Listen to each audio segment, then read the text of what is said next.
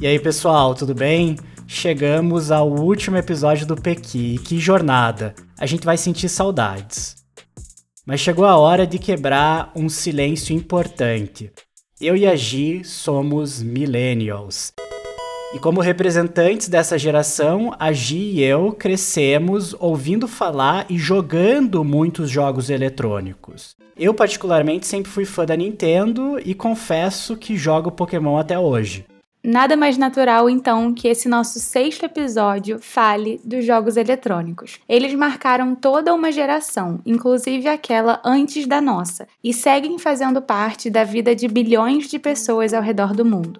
Algumas estimativas chegam a falar em mais de 2 bilhões de gamers no mundo todo, incluindo aí o pessoal que joga no celular, no PC ou no videogame. E se eu te disser que a pauta dos videogames chegou no Congresso Nacional com tudo nos últimos anos? A discussão resultou na proposição e aprovação do PL número 2796 de 2021 na Câmara dos Deputados, que agora segue para o Senado Federal. Esse projeto de lei foi apresentado pelo deputado federal Kim Kataguiri, uma figura conhecida da política brasileira e do universo dos games, e aprovado nos termos do substitutivo do deputado federal Darcy de Matos. Esse é o Marco Legal dos Games, uma lei que busca regular a fabricação, importação, comercialização e o desenvolvimento de jogos eletrônicos no Brasil. O setor de jogos eletrônicos é um dos segmentos da indústria do entretenimento que mais cresce no mundo anualmente, com um crescimento médio na casa dos 10% ao ano e uma receita de aproximadamente 148 bilhões de dólares apenas em 2019. É um número que representa mais do dobro da soma da indústria cinematográfica com a indústria da música, perdendo apenas para o setor televisivo. E teve até discussão no Comitê Olímpico Internacional sobre se os e-esportes, essas competições que ocorrem com base em jogos eletrônicos, seriam uma modalidade olímpica ou não. Para as Olimpíadas de Paris 2024, isso ainda não deve ser uma realidade, mas fato é que tem até time do Flamengo e do PSG inteiramente dedicados a essas competições. Bom, e com certeza organização, competição, habilidade e muito treinamento são necessários para uma performance positiva em um esporte. Mas independentemente disso, é uma indústria muito relevante para o Brasil, que vai ser o tema do nosso episódio de hoje. Nós convidamos os deputados federais Kim Kataguiri e Darcy de Matos, duas figuras centrais na tramitação do PL, e a Luísa Heder, advogada no time de produto e regulação da Wildlife Studios, uma das principais empresas desenvolvedoras de jogos. Bora dividir mais esse PQ com a gente?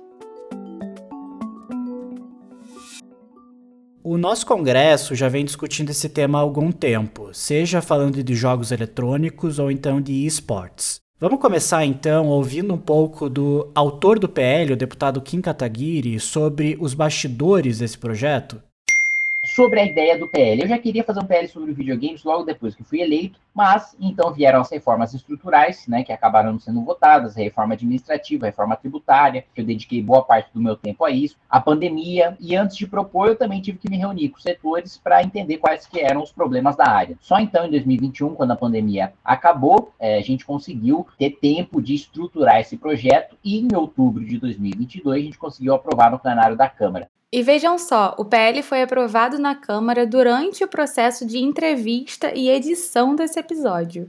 É verdade. Foi aprovado no dia 18 de outubro e agora segue para o Senado Federal. E vamos entender hoje o que propõe esse PL, que teve uma tramitação tão bem sucedida na Câmara, e também como deve ser a tônica dessa discussão no Senado Federal. E olha, para os desavisados que se espantaram com o tamanho da indústria dos games no Brasil e no mundo, a Luísa contou um pouco sobre o que são esses jogos eletrônicos, a cultura que está sendo construída ao redor dos games e também deu alguns exemplos de campeonatos que rolam.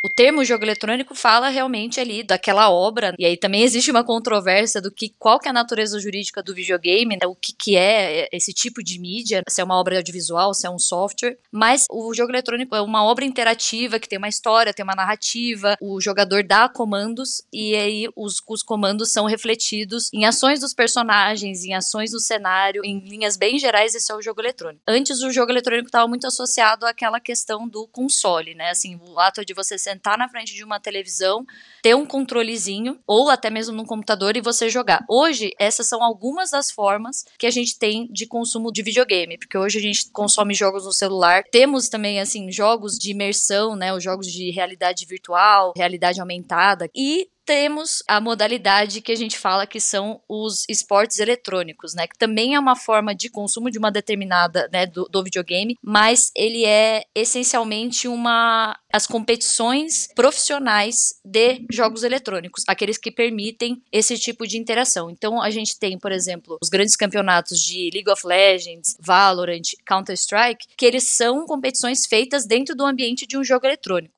Perguntamos a Luísa também se é adequada a ideia de legislar sobre esse tema. Como vocês sabem, aqui no Pequi a gente sempre pergunta: faz sentido esse projeto de lei? Quais os benefícios do processo legislativo quando o assunto é jogos eletrônicos?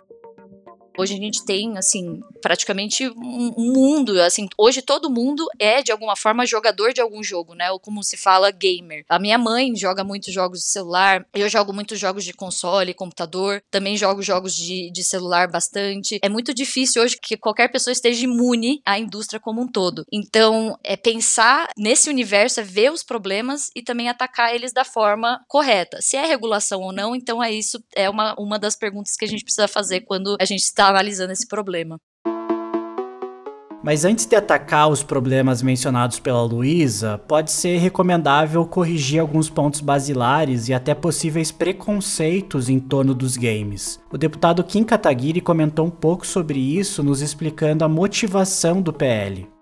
O marco legal dos games ele serve basicamente para corrigir uma distorção. Quando os videogames eles surgiram lá atrás, eles foram classificados como jogo de azar e acabaram levando essa fama ruim de que era uma coisa de vício, ligada à violência, coisa do tipo, caça-níquel. Então, é uma coisa que era vista com muito preconceito. É, hoje a gente sabe que né, nada disso é verdade, que quando a gente usa corretamente os videogames, eles são úteis para estudo, inclusive, né, para o estudo de geografia, estudo de história, de inglês, para terapias e mesmo para treinamentos, né, treinamentos de bombeiros, treinamentos para uso de arma de fogo, treinamentos para direção. Né. A nossa legislação, ainda assim, ela trata os videogames como uma espécie de jogo de azar na parte da tributação, como um produto de alto luxo completamente supérfluo. E aí o resultado é que a gente tem um desincentivo no consumo e um incentivo para o contrabando. Muitos jovens não têm acesso aos videogames, é uma indústria bilionária que gera emprego e renda, principalmente para os mais pobres, e a gente não consegue desenvolver uma indústria nacional de programação e de desenvolvimento de games. Um dos aspectos centrais do PL é a definição do que se considera jogo eletrônico. O artigo 2, parágrafo 1 do PL, fala sobre três modalidades que se inserem nesse conceito. Primeiro, o programa de computador que contém elementos gráficos e audiovisuais com fins lúdicos. Segundo, o dispositivo central e os seus acessórios, especialmente dedicados a executar esses jogos eletrônicos. Terceiro e último, o software para aplicativo de celular e página de internet, desenvolvido com o objetivo de entretenimento com jogos de fantasia. E olha, essa terceira modalidade dos jogos de fantasia foi super celebrada pela indústria e incluída no relatório apresentado pelo deputado Darcy de Matos. Uma outra inclusão, alteração que nós fizemos, foi incluir os jogos fantasia, que foi um pedido de, de setores, entidades da, da, indústria, né, que são jogos por telefone, que já existe hoje, né? Então, jogos fantasia já é uma realidade, nós incluímos, enriquecemos o projeto num acordo com o governo, com a oposição e com o autor Kim Kataguiri. Isso foi resultado de uma reunião ampla e demorada que fizemos no dia anterior à votação em plenário. Mas vem cá, vamos descascar esse PQ de uma forma descomplicada? Sem essas três modalidades do projeto de lei, o deputado Kim Kataguiri traduziu isso pra gente em poucas palavras. A definição seria qualquer videogame rodado em PC, console ou celular que não seja um jogo de azar como aquelas antigas máquinas de caça-níquel. Essa equiparação às máquinas de caça-níquel é muito importante porque foi justamente essa dúvida que colocava os jogos eletrônicos em uma zona cinzenta de tributação no Brasil. A proposta original sugeria uma solução para esse tema e o substitutivo do relator também trabalhou esse ponto. Eu fiz, juntamente com a assessoria da casa, assessoria tributária, uma adequação do projeto, porque o projeto original ele trazia um texto dizendo de que teria uma tributação equivalente ao setor de informática. Isso é muito genérico, isso é muito simplista. E o projeto não passaria, porque ele, na verdade, ele promove na prática uma isenção fiscal. E aí você tem que ter uma fonte de custeio. Então o projeto seria barrado aí. Aí nós fizemos a seguinte adequação: o projeto entra em vigor só em 2024 e no ano que vem o governo federal, na, na, na lua do ano que vem, vai buscar uma fonte de custeio para esse benefício fiscal, porque essa indústria de games e jogos eletrônicos vai sair numa tributação de 70%, que é a tributação que caracteriza como jogos eletrônicos e games como caça-níquel, que é um absurdo, e vem para uma tributação de TI, de informática. Então a gente adequou isso à lei de informática.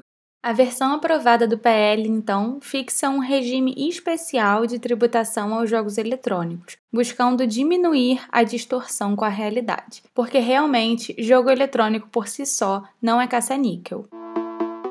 Claro que o projeto é muito mais do que a tributação. Ele promove a realização de cursos, de, de incentivo à pesquisa, é um projeto muito amplo e que vai alavancar essa nova economia. Desses outros pontos, um dos mais importantes é sobre a interseção com a propriedade intelectual. A Luísa ressaltou os outros marcos legais que já incidem sobre o tema, como é comum quando a gente fala de leis voltadas a produtos inovadores ou com algum caráter tecnológico, elas não surgem em um vácuo e algumas proteções se aplicam mesmo sem uma lei específica. Porque, por exemplo, hoje um jogo eletrônico, por mais que ele não esteja abarcado dentro de uma regulamentação, estamos falando, por exemplo, de proteção de propriedade intelectual. O videogame, como obra, ele não existe nem na lei de direitos autorais, nem na lei de, de propriedade industrial e nem na lei de software. Mas por ele não estar explicitamente previsto, ele está fora? Não. Ele está protegido pelos institutos de software, pela obra, pelos elementos visuais, eles estão protegidos na lei de direito autoral. Os consoles, a fabricação dos consoles está protegido pelo Instituto de Patente, da lei de propriedade industrial, também temos as marcas. Então, é muito pensar qual a lacuna que a gente está querendo preencher e também pensar se a regulamentação vai trazer a resposta para aquele problema que está sendo posto.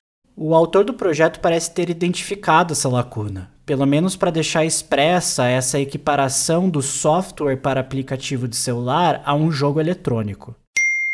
Basicamente, né, o objetivo é uma forma de garantir os direitos do desenvolvedor de forma justa, usando uma legislação já consolidada. E o game é muito parecido, ou idêntico até a um software. O game é um software, né, então faz todo sentido. E o objetivo da lei de direito intelectual, seja autor, inventor ou software, é garantir a justa remuneração de quem fez o trabalho intelectual e, ao mesmo tempo, garantir à sociedade o uso livre da invenção ou da obra depois de um certo tempo. O difícil, como sempre, é achar o melhor ponto de equilíbrio né, entre remunerar quem tem a propriedade intelectual e, ao mesmo tempo, tornar acessível para quem quer consumir. Pois é, e esse ponto é bastante espinhoso e gera discussões já há algum tempo, viu? Aqui vale uma pergunta: o jogo eletrônico deve ser uma criação protegida a partir do regime de direitos autorais? A proposição original do PL buscava estender a aplicação da lei de software aos jogos eletrônicos. A Luísa abordou essa questão e mostrou pra gente outros ângulos envolvidos, mas vale destacar desde já que essa proposta foi suprimida da versão do PL que seguiu para o Senado Federal. Ou seja, é um ponto de atenção nesse debate, mas que já vem sendo discutido pelos parlamentares. Existia também essa discussão de software é patente ou é obra literária. Acho que na, nenhuma regulamentação, nada sempre vai agradar 100%, mas esse foi o, regime que o Brasil adotou, lá com a adoção do TRIPS, e os, os softwares, eles são considerados, eles têm essa lei específica, né, é, são considerados uma lei sui generis, que tem um caráter próprio, mas essencialmente o software é tratado como uma obra literária. Só que ele fala que o PL, né, no artigo 9 e ele vai mudar, né, o artigo 1 que propõe a alteração do artigo 1 adicionando o parágrafo único, que fala que também será regido por essa lei o registro de jogos eletrônicos, salvo no que tange as músicas e outras formas de arte desenvolvidas para os jogos eletrônicos, que ficam sujeitos ao regime de direito autoral. Ele talvez esteja um pouco, ele está fora aqui, assim, mal localizado, porque o software hoje, por ele estar tá dentro do regime de direito autoral, né, das obras literárias, ele não depende de um registro para ser protegido. Quem, inclusive, cuida, né, dos registros de softwares é o próprio NPI, mas só para um fim de ele ele não pressupõe a propriedade, né? Diferente das marcas, patentes que a, a propriedade depende do registro prévio. O software não. O software ele é uma criação autoral, então a única coisa que você precisa para provar a sua titularidade daquela obra é realmente uma obra original, é fora daquelas exceções da lei de direitos autorais e o registro é opcional. Eu não preciso ter esse registro para ter a proteção. O que, que se pretendia aqui? É só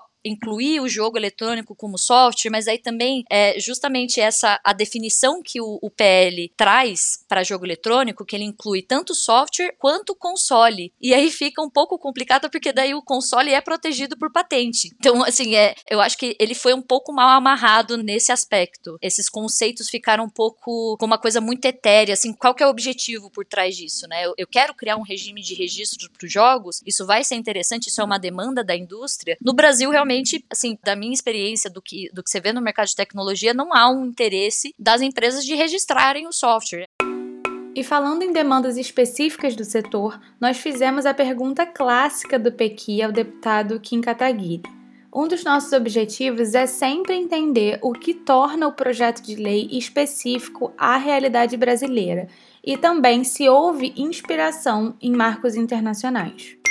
A inspiração para o PL dos games veio dos problemas que a indústria, que a comunidade dos gamers relatava. O contexto dos outros países é muito diferente. Nos Estados Unidos, por exemplo, o acesso aos games ele é muito maior e tem uma indústria de desenvolvimento de jogos que é maior que Hollywood. Fica gerando patente, tributo, emprego. Aqui a gente não tinha nada disso, né? Então foi um PL pensado para os nossos problemas mesmo. A maior demanda veio da comunidade dos gamers, que entendia que não era justo, né? Um hábito simples e divertido, né? Quanto jogar um videogame fosse tratado como a nossa legislação, né? Na prática como um jogo de azar ou o uso de um produto que causa mal ou causa vício. E também tem uma demanda liberalizante, né, que eu me incluo nessa corrente liberal. Por que, que a gente não pode se inserir no mercado de desenvolvimento de jogos? Por que, que a gente tem que ser apenas um mercado consumidor de produtos estrangeiros? E por que, que o Estado, o governo, com a sua burocracia infinita, não nos deixa em paz para a gente ser produtivo? Como vocês acabaram de ouvir, a gente teve uma resposta enfática do autor do PL sobre uma demanda claramente local e não uma inspiração abstrata na realidade de outros países. A Luísa também ressaltou essa visão e a relevância da indústria brasileira nesse debate.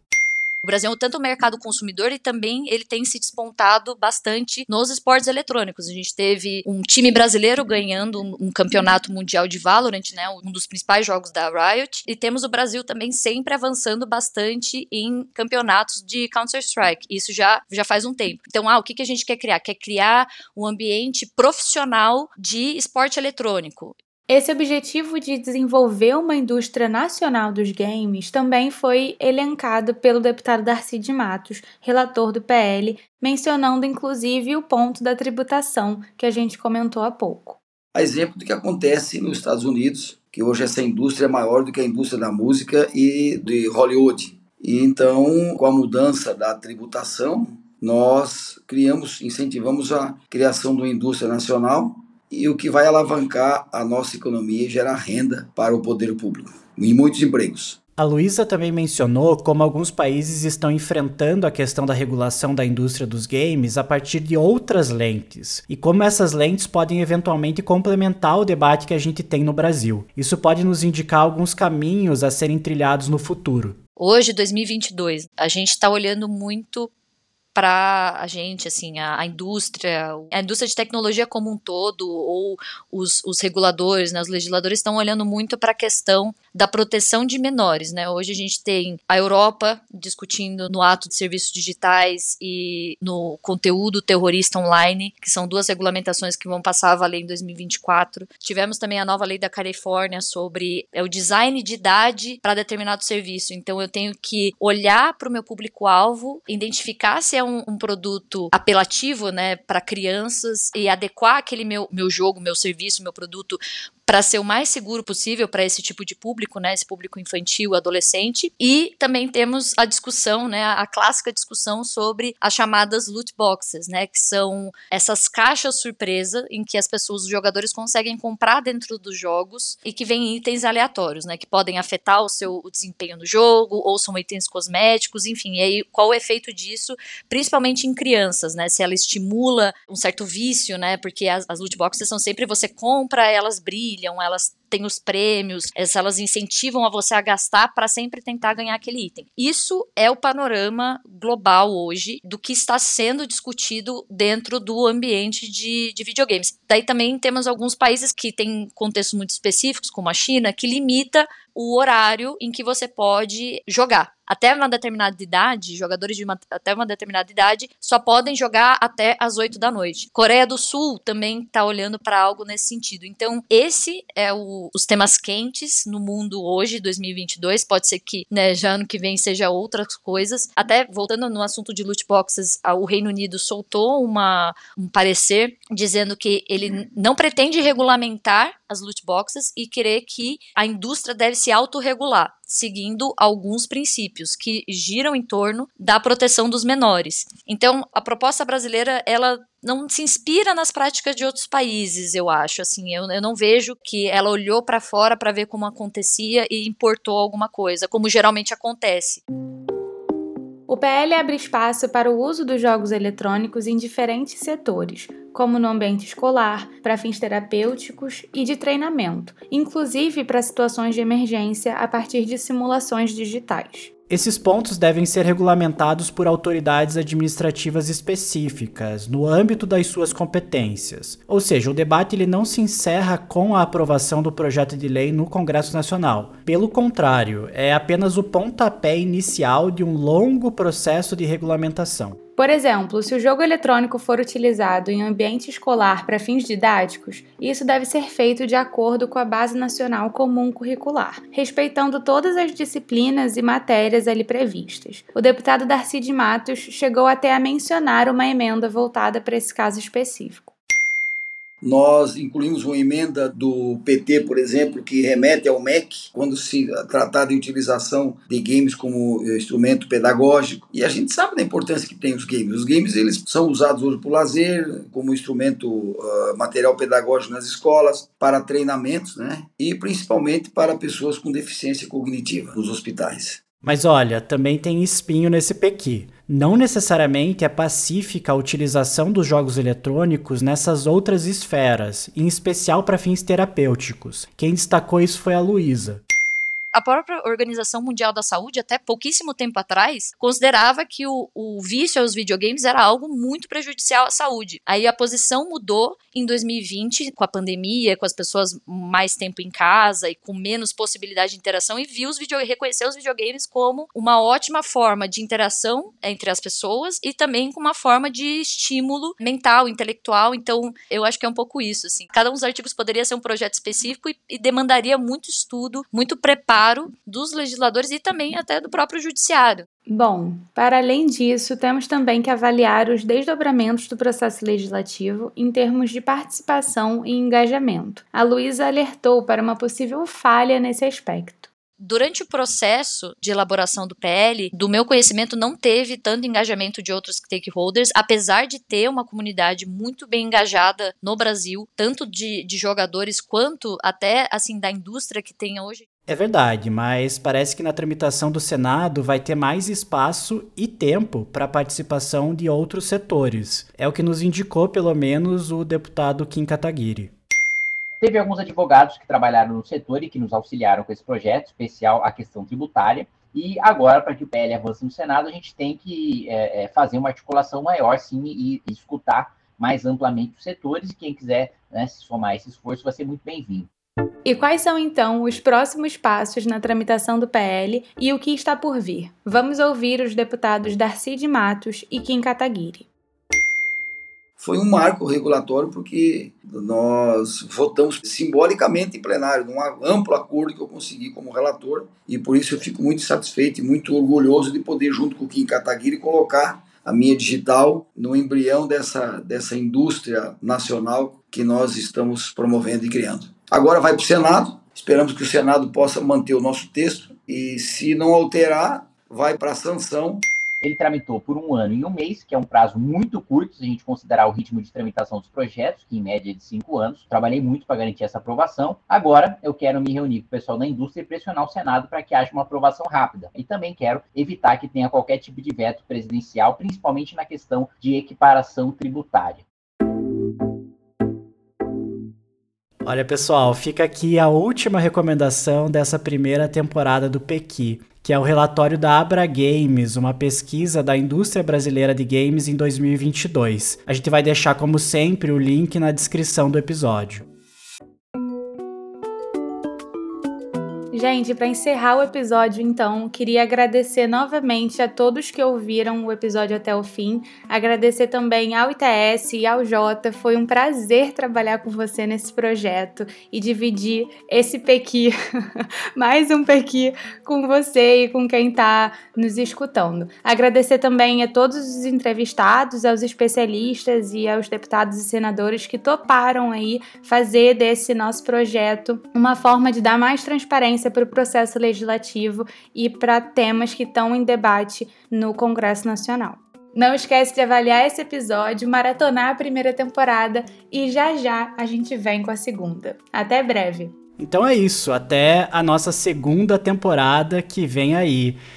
Gi, foi um prazer dividir esse pequi com você, apresentar os episódios.